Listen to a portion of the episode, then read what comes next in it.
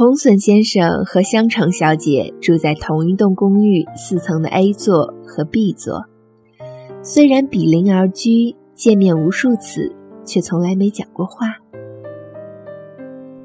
现在，香橙小姐和红隼先生正在同一家医院，一个躺着，一个站着。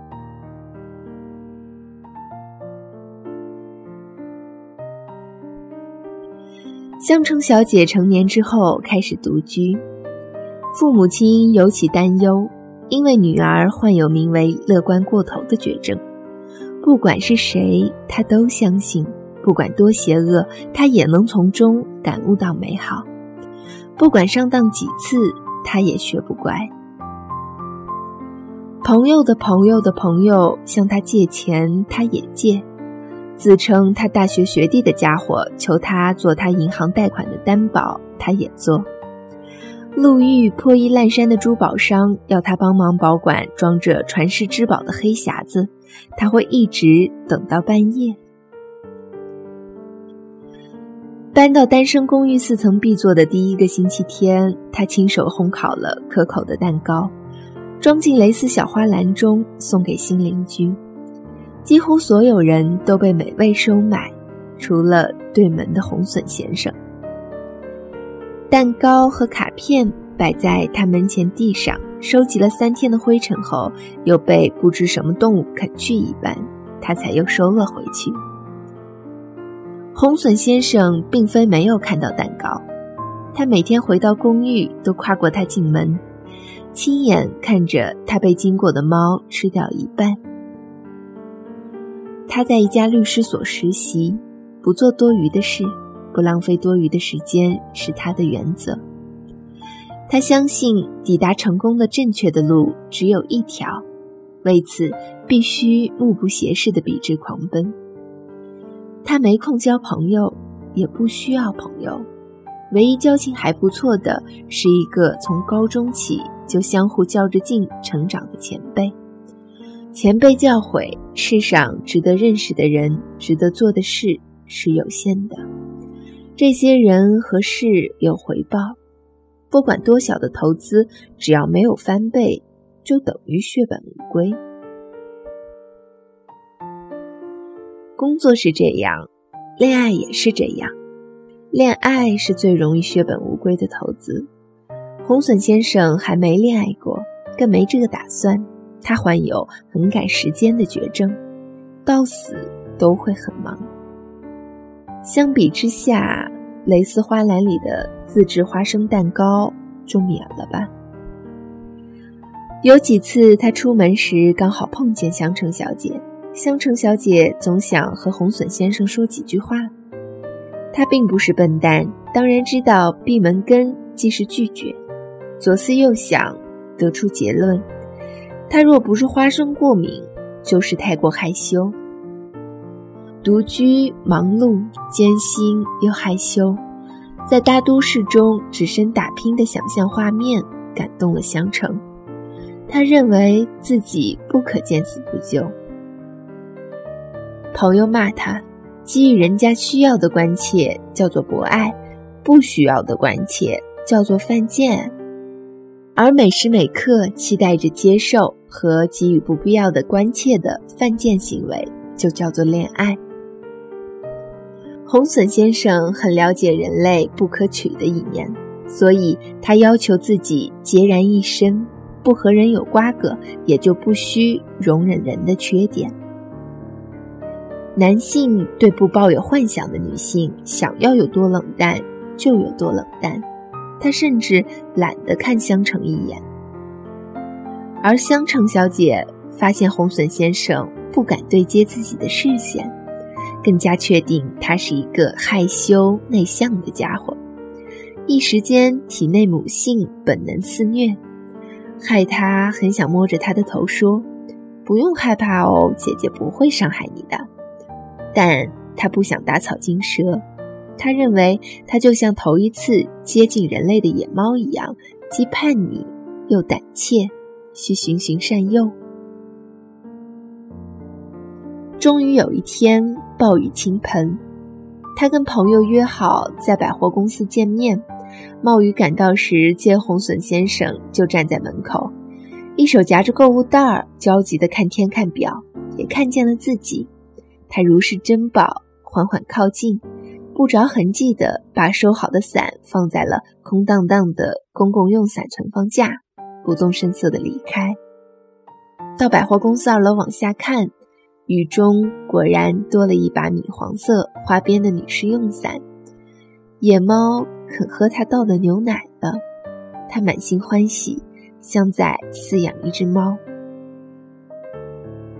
红隼先生对自己被驯养这件事儿毫不知情，他这一天过得糟透了，为了临时交到头上来的工作，没日没夜的查找资料。已经三天没睡，前辈比他更糟，几年没准时吃过饭，结果身体垮了，边输入资料边往屏幕喷血。他还没时间去医院，只叫红隼出门买件替换染到血的衬衫。他吃不饱，睡不好，更不满的是，他在出门买衬衫的时候，同事竟然整理好资料交上去。电话里语气不满地通知他，在外面待久一点也没关系，其他人已经替你完成工作了。然后下起倾盆大雨，公共雨伞架里的伞被游人一扫而空。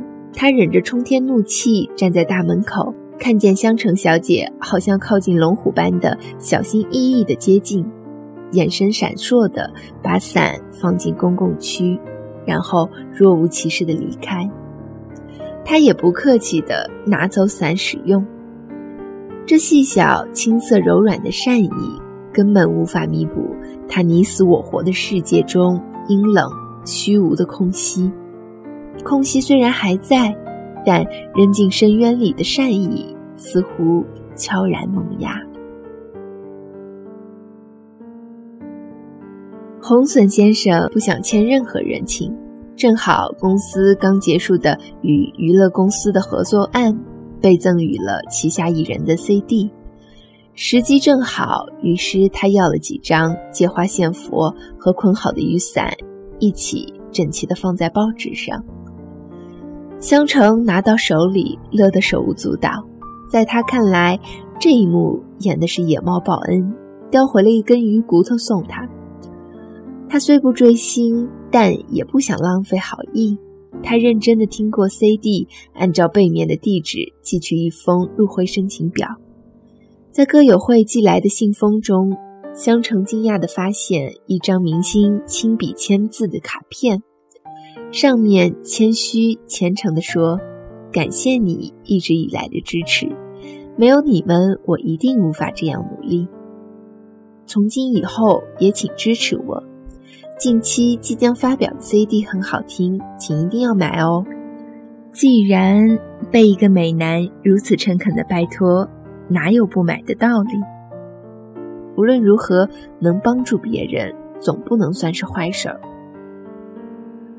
红隼先生也很努力，为了不让多年来投进高中、大学、法学院的钱一去不返，他准备连命也拼进去。他没再收到香橙小姐的蛋糕，暗暗松了口气。他一点时间也不想浪费，就算多出一秒，也希望用在工作和睡眠上。他长了一双很忙的眼睛，看不见路旁的风景，只见一块块踏脚石。他每天跟许多条纹和数字打交道，他从不抱怨工作带来的精神压力。然而，人际方面他也不得宠。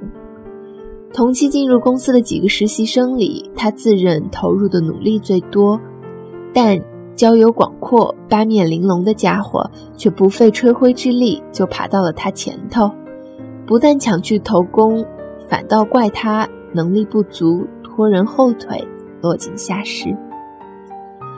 前辈教诲，本身游手好闲，一文不值。却能钻入精英中心，笼络人心，也是了不起的能力。只要你再无耻一点，一定可以更上一层楼。他几乎动摇。他偶尔还是会碰见香橙，见他悠哉悠哉地拎着食材、杂志、做手工的针线之类的小玩意儿，慢吞吞地往家走。碰到猫猫狗狗，还去跟人家说说话、喂喂食儿。遇到乞丐，他还把零食再留下一点。香橙小姐可不晓得自己被看，她经过红笋先生家，从来都是大门紧闭。虽然内心深处，她已认定他是她养的猫，但是她的猫爱搞自闭，她也不能轻举妄动。即使如此，他还是很感谢红隼先生带他进入崭新世界。愿意去爱人的人，就应该和渴求被宠爱的人在一起才对。临近圣诞，明星在附近的城市举办“没有你们，我一定无法独自完成”的握手会。香橙感到使命的召唤，立刻订下车票前去。离开之前，又做了一次香草小蛋糕，插上圣诞卡片，放在楼层各家门前。给红隼先生的卡片上什么也没写。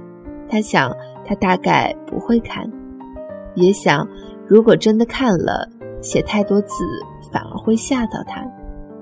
这天，四层 B 座的住户就这样离开了。傍晚，A 座的住户气势汹汹地归来。这一天过得糟糕透顶。一大早走进办公室，就闻到周遭苟合密谋的味道，交头接耳，悉缩不定。原来上司已经确定了从实习生变成正式员工的名单，排在前头的全是阿谀谄媚、歪门邪道的抢手，也就罢了。仅剩的最后一个名额，竟然要在他和前辈当中抉择。他当然不想输，但就算赢了，也笑不出来。前辈说：“事关生计，就算你使用什么强硬手段，我也不会怪你。”他默默听进去，这场战争无论如何都是败局。他气恼地走回家。又没带伞，又是一路淋雨夹雪，到家门前还差点被带蕾丝包装盒的蛋糕和粉红色卡片绊个跟头。定眼一看是蛋糕，香草蛋糕，不仅有蛋糕，还附带一张卡片，空空如也，什么也没写，根本搞不懂这是在附庸哪门子的诗意。这甜腻简陋。自以为是的小温暖，根本无法填补任何空虚。他想也没想的一脚狠踏下去，香草变泥泞。幸好香橙小姐远在另一个城市，没机会见证这令人心碎的屠杀。她正兴高采烈地站在黑暗中，翘首等待舞台发光。她跟着大家挥手笑。跳，喊得上气不接下气，持续不断的声浪人墙，好像铜墙铁壁。他喊不动了，蹲下去喘气。正在此时，头顶的人群好像突然被什么消息点燃，巨浪一样向前涌来。他还来不及讶异，只觉得肩膀和头部被重击在地，接着。被迫紧贴在地的身体各处也被千军万马蹂躏碾压而过，意识如抽丝剥茧，逐渐淡出。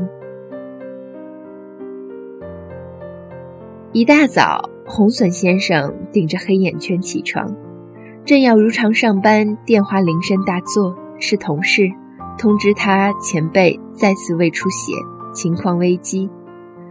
对方那被电缆扭曲的声音轻巧地对他说：“这可是好机会，趁现在来公司，位子就是你的了。”于是他狂奔出门。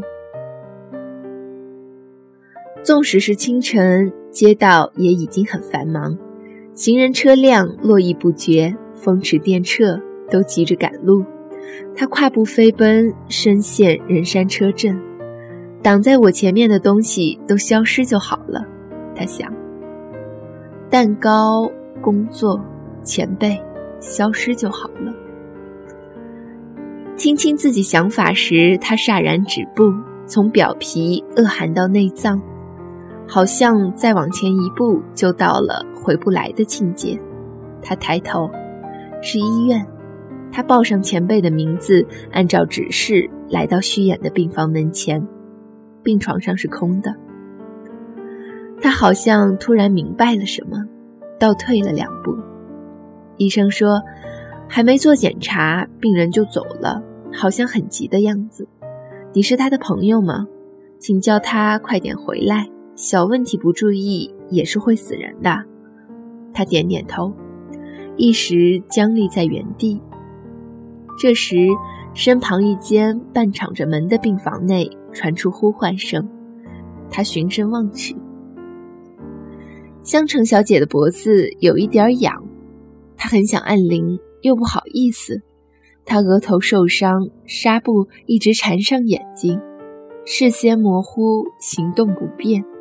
正要开口说话，他突然察觉病床旁边有个隐约的人影。但只是隐隐的站着，不说话，也没有动作，怪异无比。他感到对方欲言又止的忧郁，又闻到好像不便宜的男性古龙水儿，将一切已知条件输入他构造非常的脑袋，搅拌片刻，终显端倪。他恍然大悟，心中雀跃：谁说善人死心眼儿，温柔没好报？日理万机、众星捧月的明星先生啊，不就真的跑来看他了吗？对方始终不说话，一定还在为事故感到抱歉。真是个好孩子，他想。沉默半晌，他还是先说：“你，你有要赶去什么地方吗？”苍白的纱布下是少许潮红的脸，讲话时露出小巧的虎牙。陷入不知名沉思的红隼先生被女生声音敲回现实。他先是一愣，注视他羞奶红润的双颊和微微颤抖的手指，好像明白过来。他不确定他是把自己当成了谁，有点想笑，想笑就真的笑了。窗外细雪纷飞，应该好一阵不会停了。没，他回答，拍拍他余生环缩的苍白手指，拉过一张椅子，稳坐一旁。我哪里也没有要去。